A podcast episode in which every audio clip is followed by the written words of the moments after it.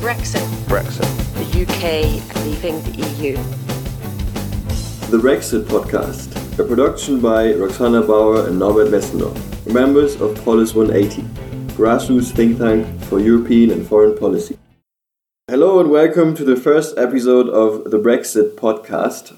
Uh, the purpose of this podcast is to bring you an easy, consumable way of uh, explaining what Brexit is, how it came about, and what the uh, status quo of the negotiations is. I'm here with my colleague from Polis, Roxana. Uh, Roxana, would you like to introduce yourself to our audience? Hi, I just recently graduated from political sciences and I'm quite a newbie at Polis. I just started a few weeks ago, but here we are now at our wonderful podcast. Uh, the wonderful podcast that is recorded in uh, my very own kitchen here in Berlin, uh, in a very cool location next to the Mauer Park. If you've ever been to Berlin, you probably have been to the Mauer Park's flea market on a Sunday. Uh, my name, as I already mentioned, is Norbert. Uh, I graduated in politics and society around two years ago. I've been in Berlin ever since, worked in public affairs, and now work as an online editor for a magazine uh, focused on sales topics and um, uh, my politi- political ambitions and aspirations.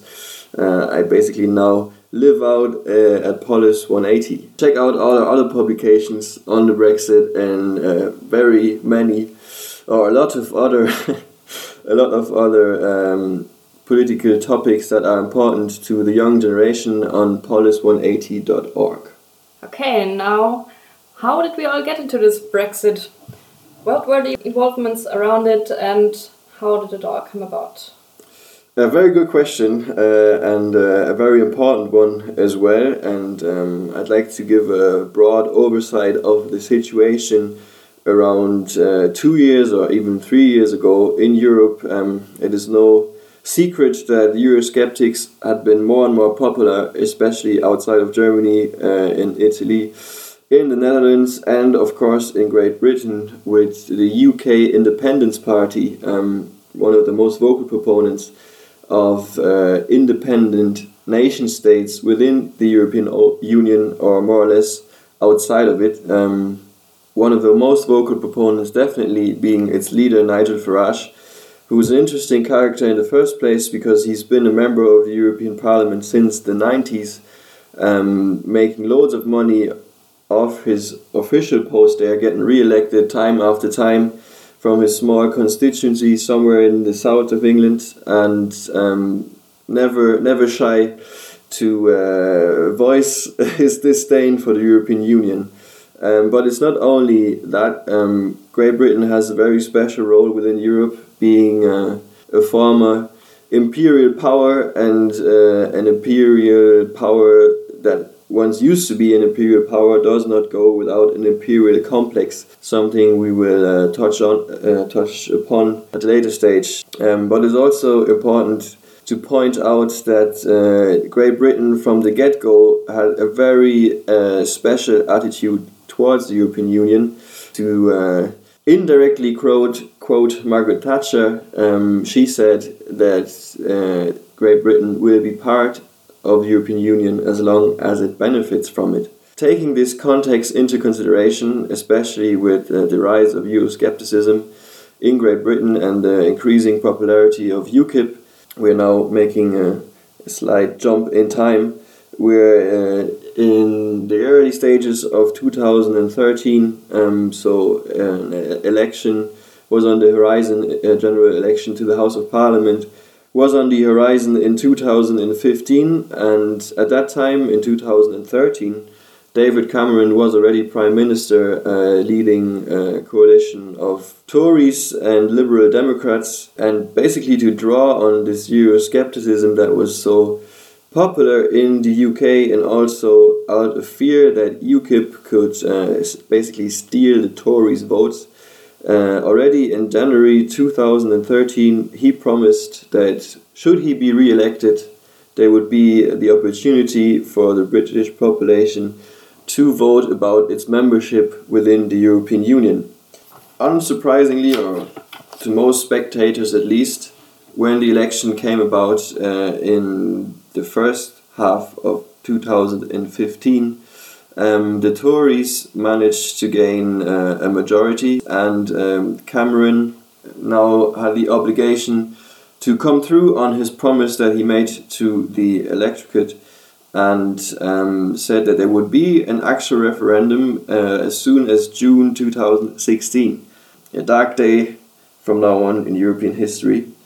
How did the campaign then evolve? What were the positions of the different parties? It is interesting. Uh, David Cameron basically announced this referendum or made the promise in the first place as a, a power move that you can definitely call bold because he himself uh, turned out to be very much in favor of the European Union, although his past and his negotiations with representatives of the European Union did not always uh, play out the way he wanted, but he definitely uh, was in favor of Great Britain being part of the European Union, so he became a vocal member of what was known uh, as the Remain campaign, and facing him were those that uh, were part of the Leave campaign, and um, one of the most uh, vocal characters out of this Leave campaign group, if you want to call it that, was definitely Boris Johnson, the then mayor of uh, London. And to, to touch upon what I talked about earlier, uh, with Great Britain having an imperial complex, uh, Boris Johnson, for those that don't know, be- before he became a politician, uh, he was a journalist, um, also covering what happened in uh, Brussels and stuff. So he was uh, very much um, in touch with what was at stake. Uh, anyhow, he had a column in the Daily Telegraph uh, and he repeatedly wrote about the necessity of leaving the European Union at one stage, um, more or less writing that uh, it would be ridiculous for a nation that once ruled the world's biggest empire with a very um, modest uh, civil servants apparatus should now uh, be in need of a nanny. So Brussels basically to him was nothing but a nanny, which was cutting down on the rights of British people. And most sadly, uh, he did manage to gain support for the uh, Leave campaign. There's maybe some an image that everyone has stuck in their mind is this bus that was touring around the UK uh, with I think around 250 billion pounds, the number printed on it, which was promised to be saved once the UK uh, would leave the European Union.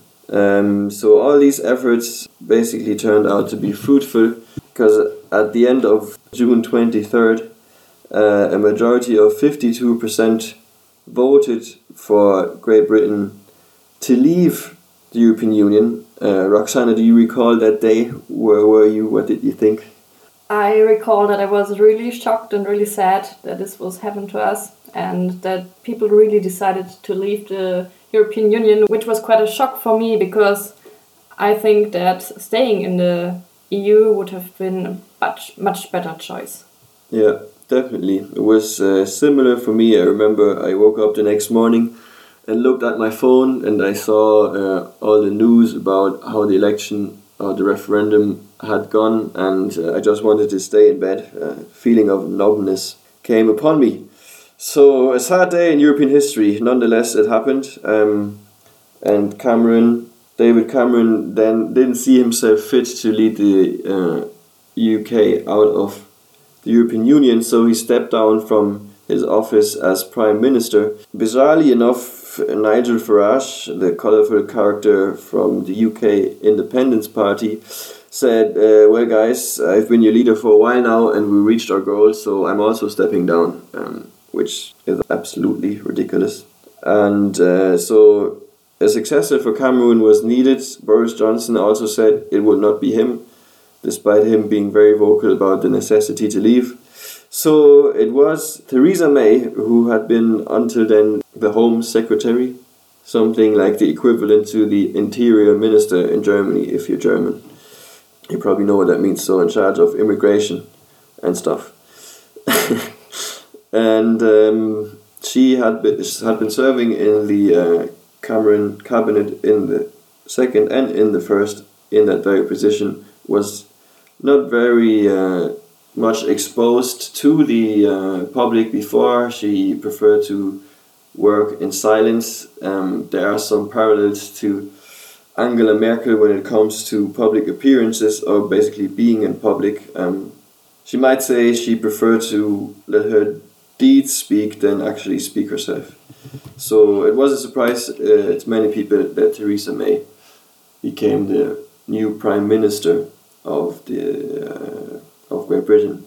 Also because she was basically viewed to be part of the Remain campaign, and actually um, Cameron gave out to her more or less that she should be more vocal about remaining, but she didn't. So maybe she was planning for uh, his seat all along. You don't know. You never know what people's motives are unless you are them themselves. So what happened next on March 29th of 2017? The UK officially informed the uh, European Commission about its intent to leave the European Union, and uh, the following, the European Union set the March 30th of 2019 as the date when um, Great Britain would be no longer a member of the European Union. Another sad day. Another sad day indeed. So the EU made a plan how the whole negotiation should work out.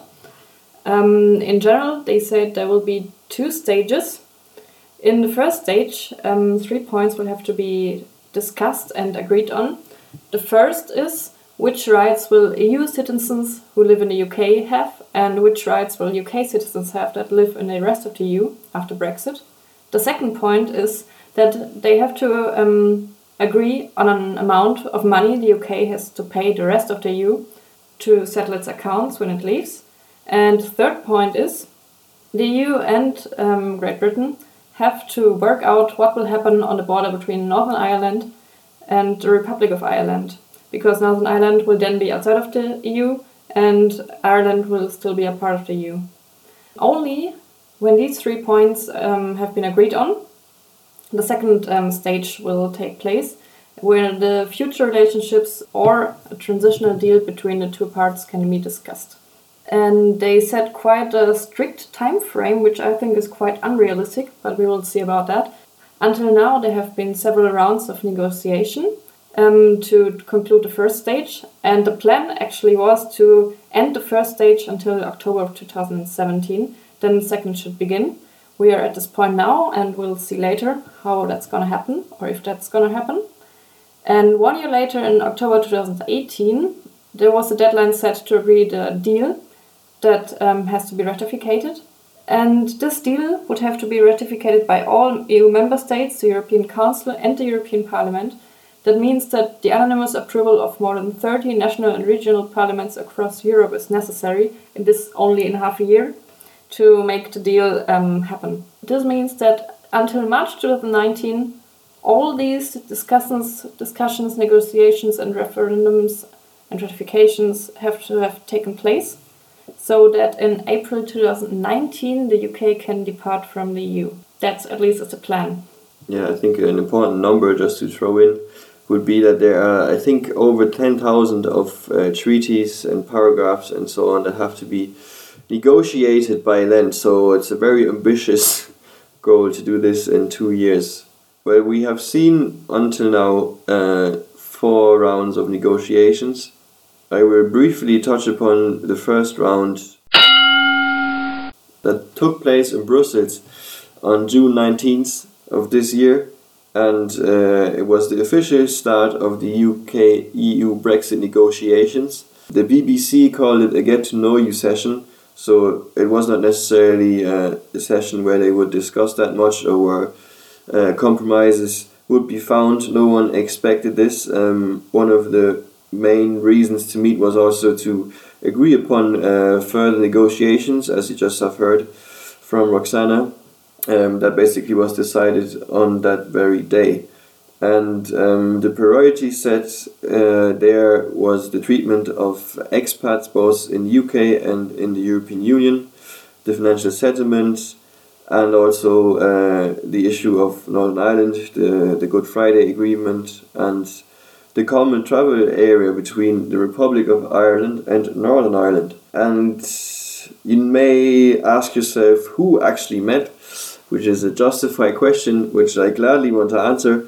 So, on behalf of the European Union, the chief negotiator is Michel Barnier, um, as the name shows. Michel Barnier is French. Um, before he was part of the European Union or of the European Union's administrative body, he held a variety of French ministerial posts, including European affairs, foreign affairs, agriculture and fisheries, and the environment.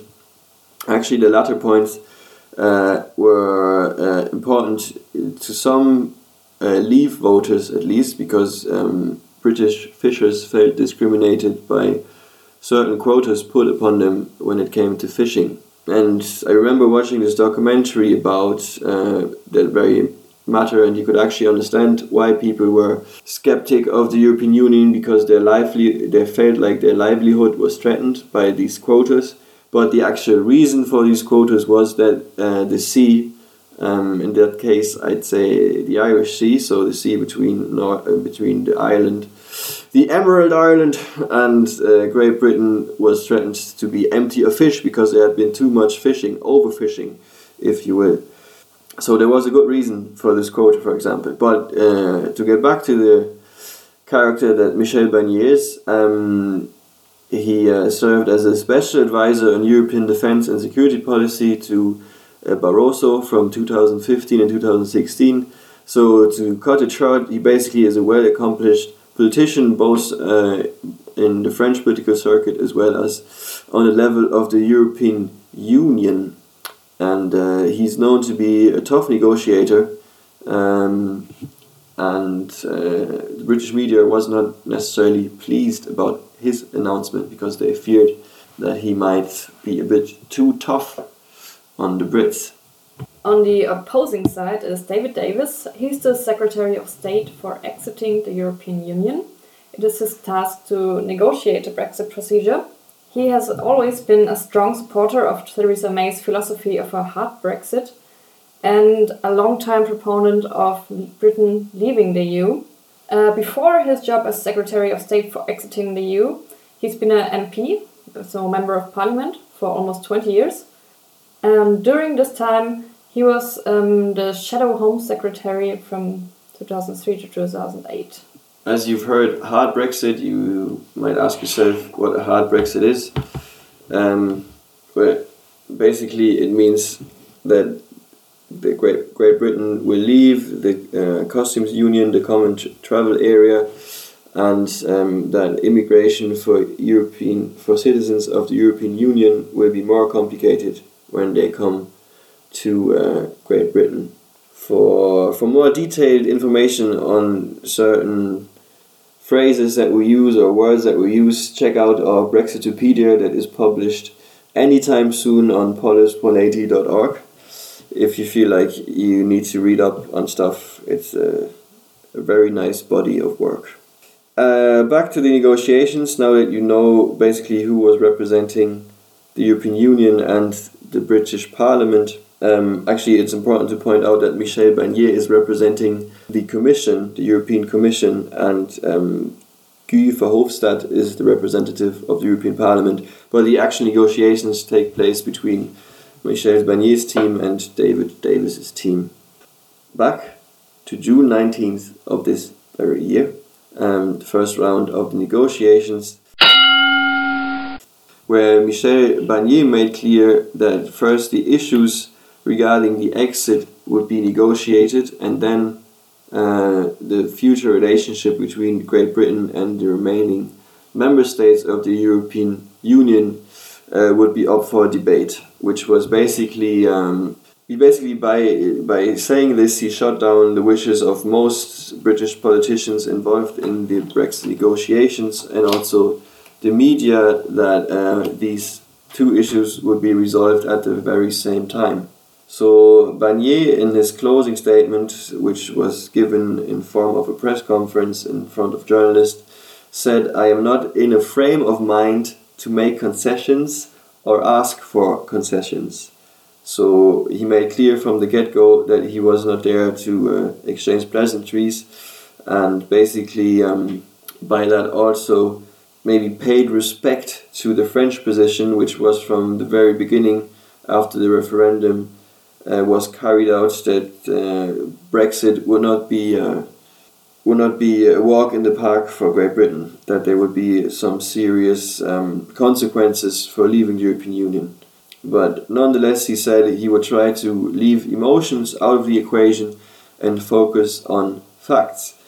Um, the BBC called this meeting a win for the European Union, mainly because Barnier made clear there will be no simultaneous negotiation of um, exiting the European Union and dealing with the future relationship between Great Britain and the European Union.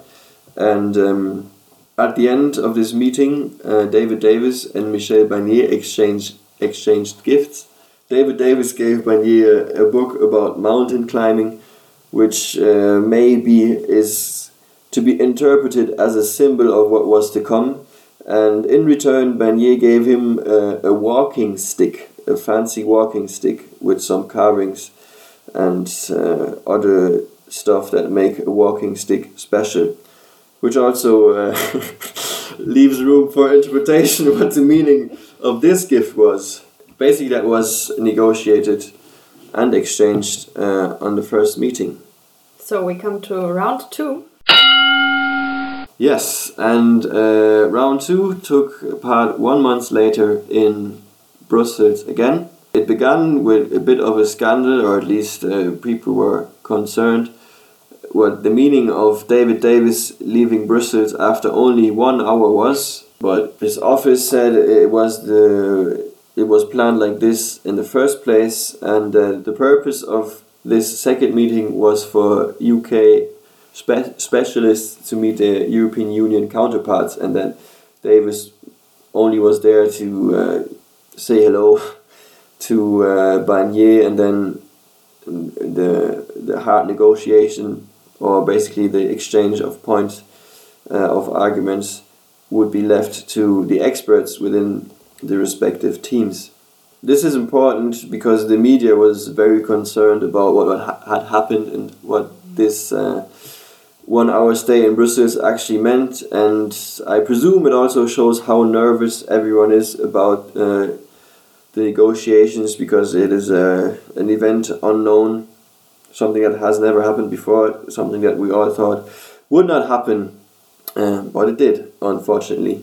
This meeting lasted for four days. So on the 21st of July, uh, Davis and Barnier uh, gave closing statements again in front of the press, and um, Barnier demanded the UK to be more precise those topics that uh, had been set out as the three important ones the expats, the situation in Northern Ireland, and the financial settlement those were the ones where they had uh, where there was no common ground.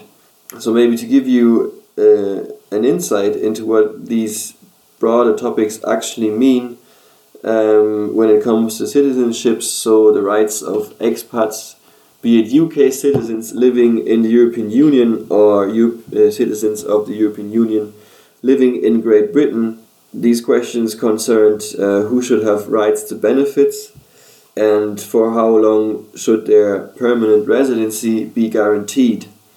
At this point, it probably makes sense to point out that the European Union really was about being tough in these negotiations because, for example, the European Union put forward the suggestion that children born to UK citizens in the European Union should be, uh, in the legal sense, should be viewed as family members and not as right holders. So if you're not a right holder, you will not be uh, eligible to certain government assistance and uh, other aspects that make, make your life much more easier.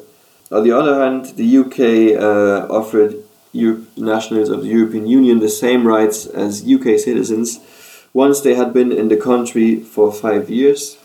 But these rights could also uh, be taken away again if you leave the if you leave Great Britain for two years. Um, so especially for people that live uh, in Great Britain or in the European Union, vice versa, there's a lot at stake. and a lot of uncertainty that not only touches people in their personal lives but also caused um, uncertainty in the financial markets. So um, the uh, the pound, the currency, the pound has plummeted ever since. Another aspect that they reached no agreement upon is the Brexit divorce bill, uh, which concerns the payments that Great Britain should make despite being a member or not. And um, the big question is how much should they pay? Because uh, Brussels and the European Union said you have to pay. Great Britain said we want to pay, but the question remains how much. So uh, the Financial Times and the Economist put forward numbers at a very early stage, ranging between 91 to 130 billion euros, so quite a substantial sum. Then there's also a figure communicated from Brussels, which ranges between 24 and 65 billion euros. And uh, this money basically would have been used or should be used uh, for budget commitments such as the structural fund that runs until 2020. Money from the structural fund is basically or mainly used um, for investments in infrastructure building bridges and roads. Another um, big account is European Union officials' pensions scheme, and I think that will be a delight to every Eurosceptic and every Leave voter in Britain if they learn that they actually still have to pay for the pensions of members of the European Parliament after they actually left the European Union. Another very critical and political aspect on the agenda was the case of Northern Ireland. Barnier criticized that there had been no concrete proposals from the British side and that there's still, there's still a high amount of uncertainty. What will happen? Will it be a soft border, a hard border? Will it lead to uh, a reignition of the conflict between Catholics and Protestants in Northern Ireland? This is a, this is li literally a hot topic. So a solution needs to be found, but so far none none of the involved parties really came forward with a proper solution. Then we come to round three, which took place in August and started on the 28th of August. So until now, we had two rounds of negotiations with not very many results. And uh, what was the mood before this third round of negotiations? The UK by then had handed uh, some papers on their positions to the European Union. Uh, how were they received? They were received rather bad. Um, this can be shown by um, a comment by Juncker, the EU Commission President, who said, I've read all the UK's position papers on Brexit and none of them gave me full satisfaction. And at a press conference before the negotiations started, Michel Barnier said, We must start negotiating seriously. We need UK papers that are clear in order to have constructive negotiations. I think it is safe to say after this quote that the European Union was not pleased with the UK's efforts. Uh, how did Davis react? He said that the EU was too inflexible and defended the UK. We've had a busy few weeks since the last round of talks. The UK government has published a large number of papers. They are the products of hard work and detailed thinking. Will require flexibility and imagination from both sides. So basically, Davis wants more imagination from the European Union, um, and the two parties went on to negotiate for four days. But what was the result? Barnier was very critical in the negotiations and he said Nous n'avons enregistré aucun progrès décisif sur les sujets principaux. Um, this shows that he didn't see any decisive progress on any of the main issues. And David Davis, however, um, he insisted that a good progress has been made. Um, so they can't even agree on how the negotiations actually went. So, but at the end of the day, Davis tries to make a good impression, showing that he uh, is moving negotiations forward, while Barnier uh, is trying to show that the European Union is a tough negotiator. Um, but at the end of the day, what were the actual results? So there were some agreements on technical points, for example, the rights of cross-border workers or that the existing healthcare rights should be maintained, and also that British citizens were allowed to set up companies in their state of residence when they lived in one of the 27 EU member states. However, the main sticking point where there was no agreement found still again was money and the size of the UK bill um, that it has to cover. Um, the EU, of course, wants it as high as possible because it, there will be a big hole in the EU budget uh, when the UK leaves. And the UK, of course, on the other hand, wants it as low as possible and wants to limit its financial obligations. And therefore, as this core issue couldn't be resolved, Barnier stayed strong and said that uh, still um, have to discuss on before future relationships could be discussed. So, mm. stage one still has to be finished first. Davis, on the other hand, urged you to be more flexible and imaginative.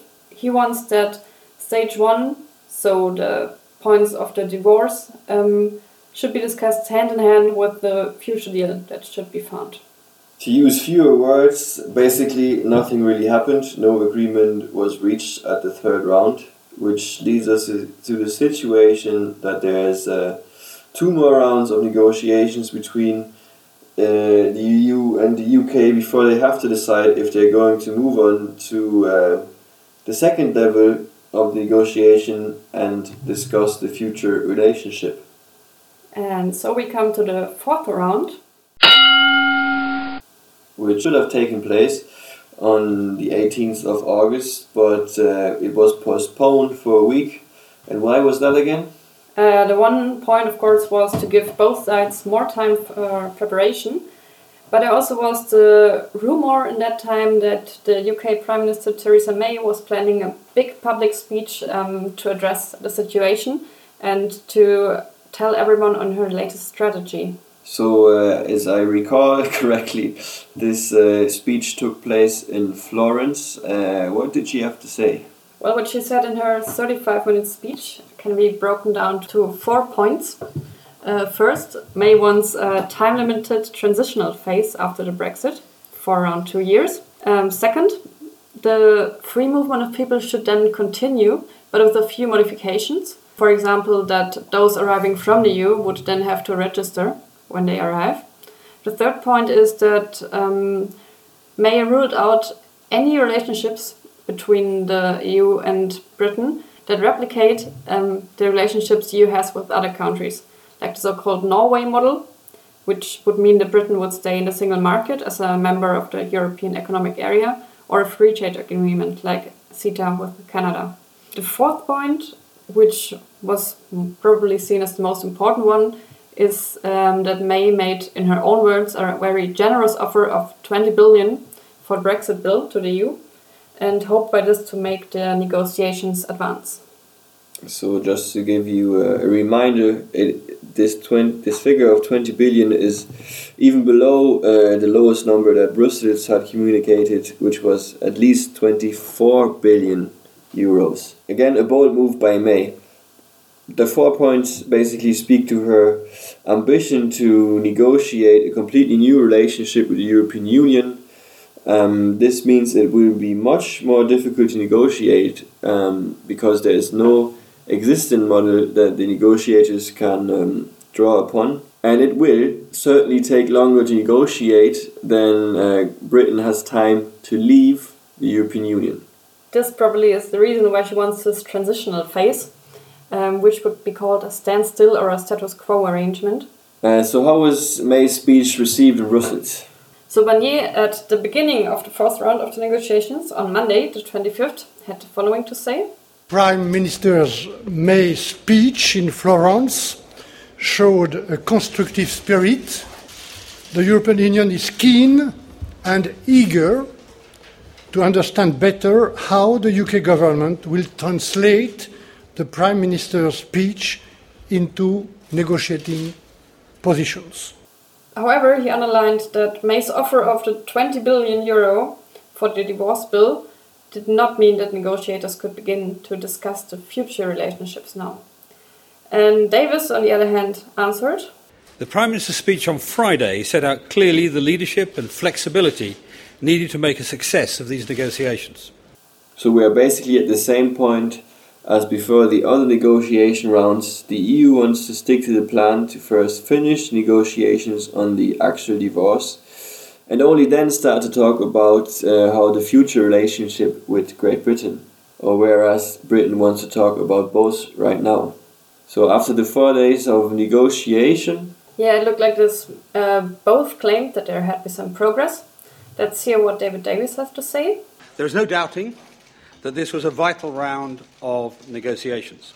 I'm clear we've made considerable progress on the issues that matter. Barnier, however, on the other hand, was a bit more cautious to that. We managed to create clarity on some points.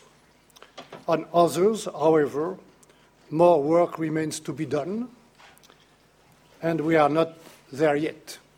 so what were the results? So there was some progress on the account of citizens' rights.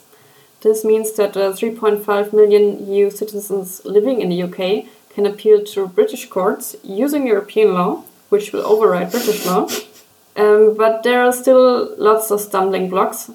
Uh, the first, of course, again, is the money um, and the exit bill the UK has to pay. Um, May's proposal of 20 billion would only ensure that no country loses out in two years after the UK leaves in 2019. The EU, however, wants that the UK sticks to all financial commitments it made as one of the 28 member states. The second big stumbling block is the European Court of Justice's role in overseeing EU citizens' rights and the UK's insistence that the European Court of Justice should have no role in enforcing the rights of EU citizens living in a post Brexit UK.